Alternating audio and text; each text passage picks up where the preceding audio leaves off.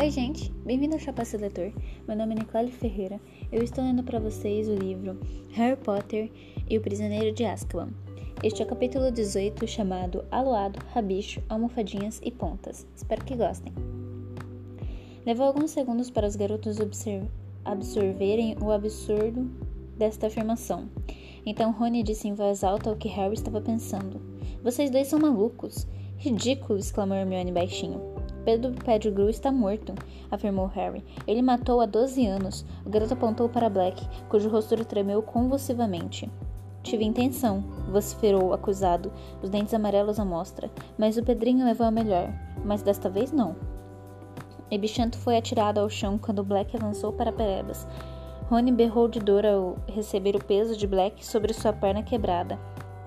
Sirius, não! berrou Lupin, atirando-se à frente e afastando Black para longe de Rony. Espere! Você não pode fazer isso assim. Eles precisam entender. Temos que explicar. Podemos explicar depois, rosnou Black, tentando tirar Lupin do caminho. Ainda mantinha uma das mãos no ar, com a qual tentava alcançar Perebas, que por sua vez guinchava feito um porquinho, arranhando o rosto e pescoço de Rony tentando escapar. Eles têm o direito de saber de tudo, ofegou Lupin, ainda tentando conter Black. Ele foi o bicho de estimação de Rony, e tem parte dessa história que nem eu compreendo muito bem. E Harry, você deve a verdade a ele, Sirius. Black parou de resistir, embora seus olhos fundos continuassem fixos em Pereba.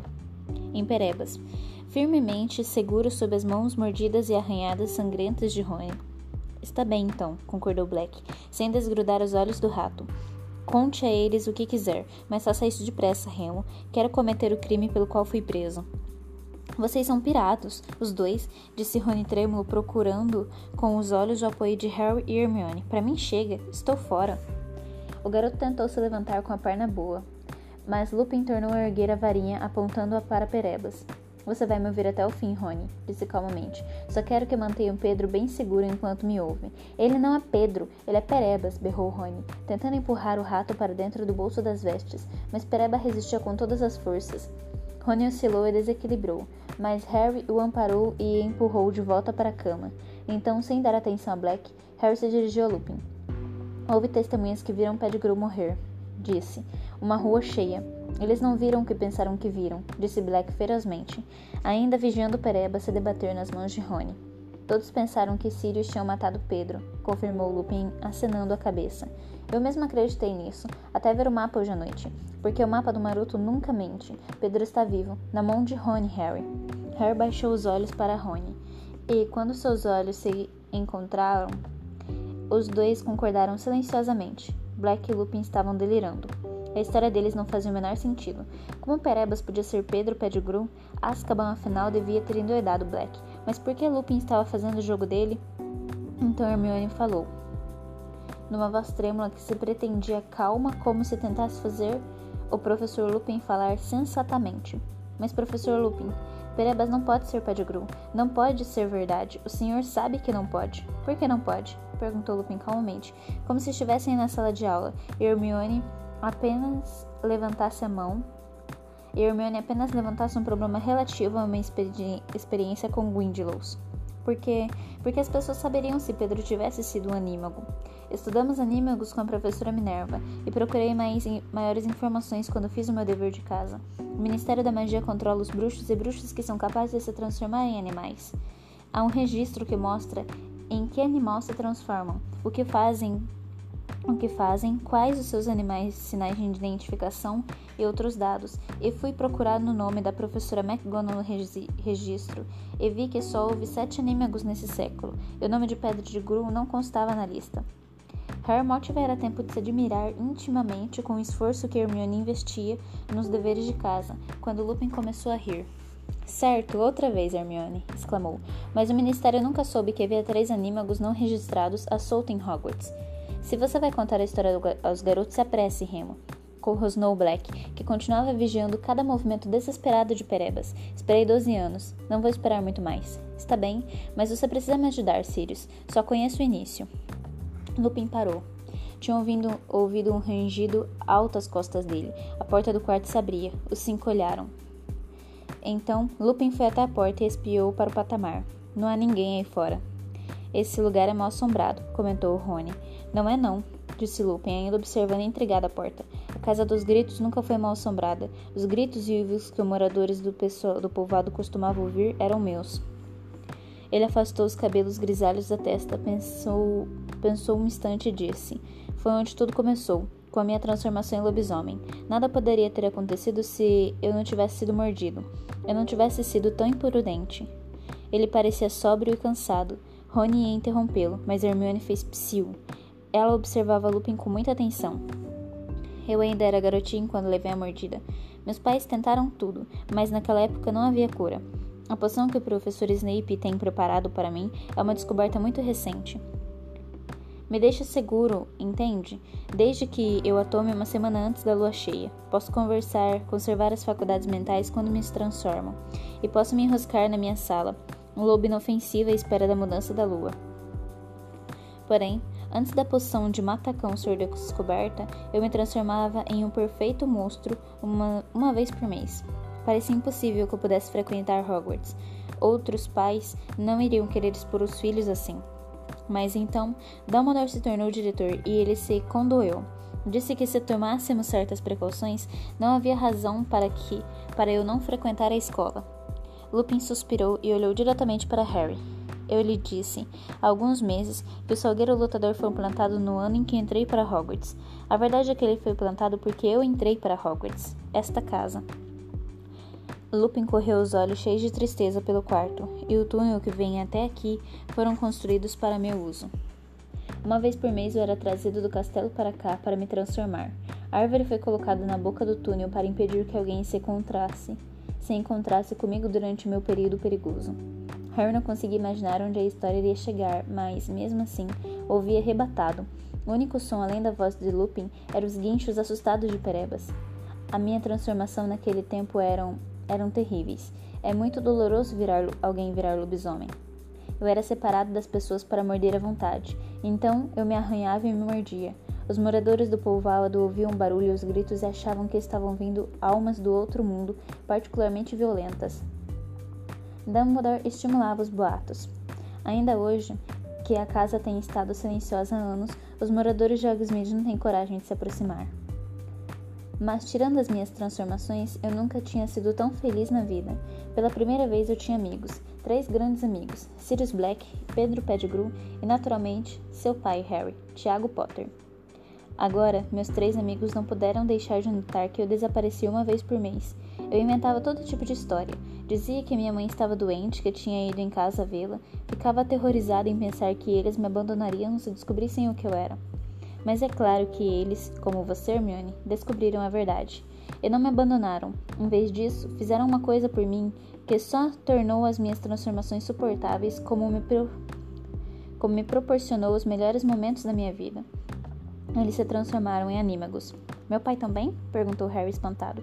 Certamente. Eles gastaram quase três anos para descobrir como fazer isso. Seu pai e Sirius eram os alunos mais inteligentes da escola, o que foi uma sorte, porque se transformar em anímago é uma coisa que pode sair barbaramente errada. É uma das razões por que o Ministério acompanha de perto os que tentam. Pedro precisou de toda a ajuda que pôde para obter de Tiago e Sirius. Finalmente, no nosso quinto ano, eles conseguiram. Podiam se transformar em um animal diferente quando queriam. Mas como foi que isso ajudou o senhor? perguntou Hermione intrigada. Eles não podiam me fazer companhia como seres humanos, então me faziam companhia como animais. Um lobisomem só apresenta perigo para a gente. Eles saíam escondidos do castelo todos os meses, encobertos pela capa da invisibilidade de Tiago, e se transformavam. Pedro, por ser o menor, podia passar por debaixo dos ramos agressivos do salgueiro e empurrar o botão para imobilizá-lo. Os outros dois, então, podiam escorregar pelo túnel e se reunir a mim. Sob a influência deles, eu me tornei menos perigoso. Meu corpo ainda era o de um lobo, mas minha mente se tornava menos lupina quando estávamos juntos. Anda logo, Remo, rosnou Black, que continuava a observar Perebas com uma espécie de voracidade no rosto. Estou chegando lá, Sirius, estou chegando lá. Bom, abriram-se possibilidades extremamente excitantes para nós do momento em que conseguimos nos transformar. Não demorou muito e começamos a deixar a Casa dos Gritos a perambular pelos terrenos da escola e pelo povoado à noite. Sirius e Tiago se transformavam em animais tão grandes que conseguiam controlar o lobisomem. Duvido que qualquer aluno de Hogwarts jamais tenha descoberto mais a respeito dos terrenos da escola e do povoado de Hogsmeade do que nós. E foi assim que acabamos preparando o mapa do Maroto e assinando-o com nossos apelidos: Sirius é Almofadinhas, Pedro é Rabicho e Tiago era Pontas. Que tipo de animal? Harry começou a perguntar, mas Hermione interrompeu. Mas a coisa continuava a ser realmente perigosa. Um anda andar no escuro em companhia de um lobisomem? E se o senhor tivesse fugido deles e mordido alguém? É um pensamento que ainda me atormenta, respondeu Lupin deprimido. E muitas vezes escapávamos por um tris. Nós não ríamos disso depois. Era, nós, nós nos ríamos disso depois. Éramos jovens, irresponsáveis, empolgados com a nossa inteligência.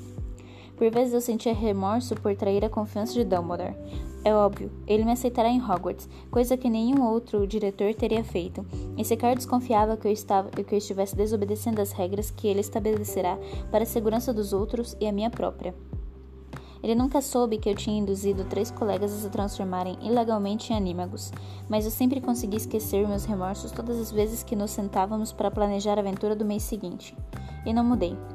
O rosto de Lupin endurecera, e havia desgosto em sua voz. Durante todo esse ano, lutei comigo mesmo, me perguntando se devia contar a Dumbledore que Sirius era um anímago.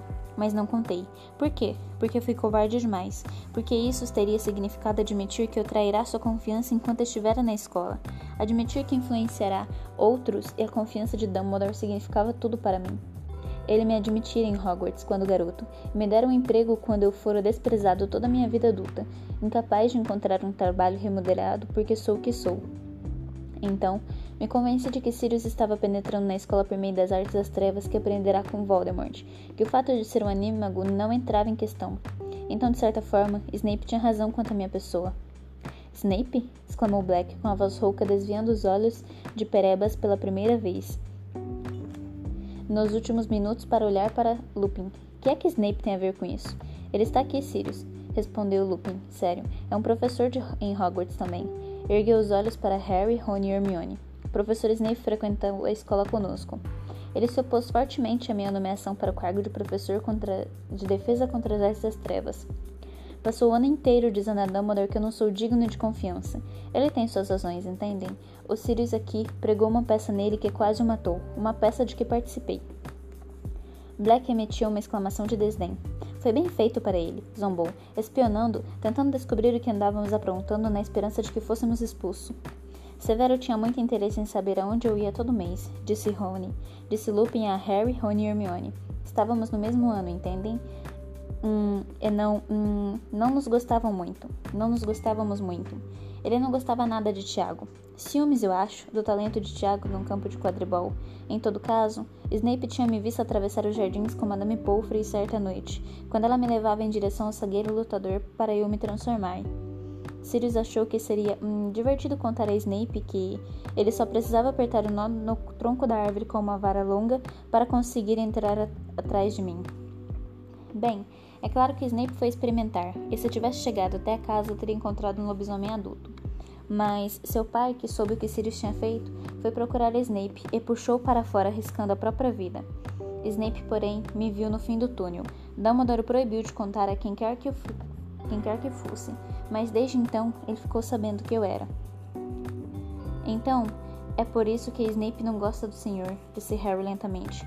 Porque achou que o senhor estava participando da brincadeira?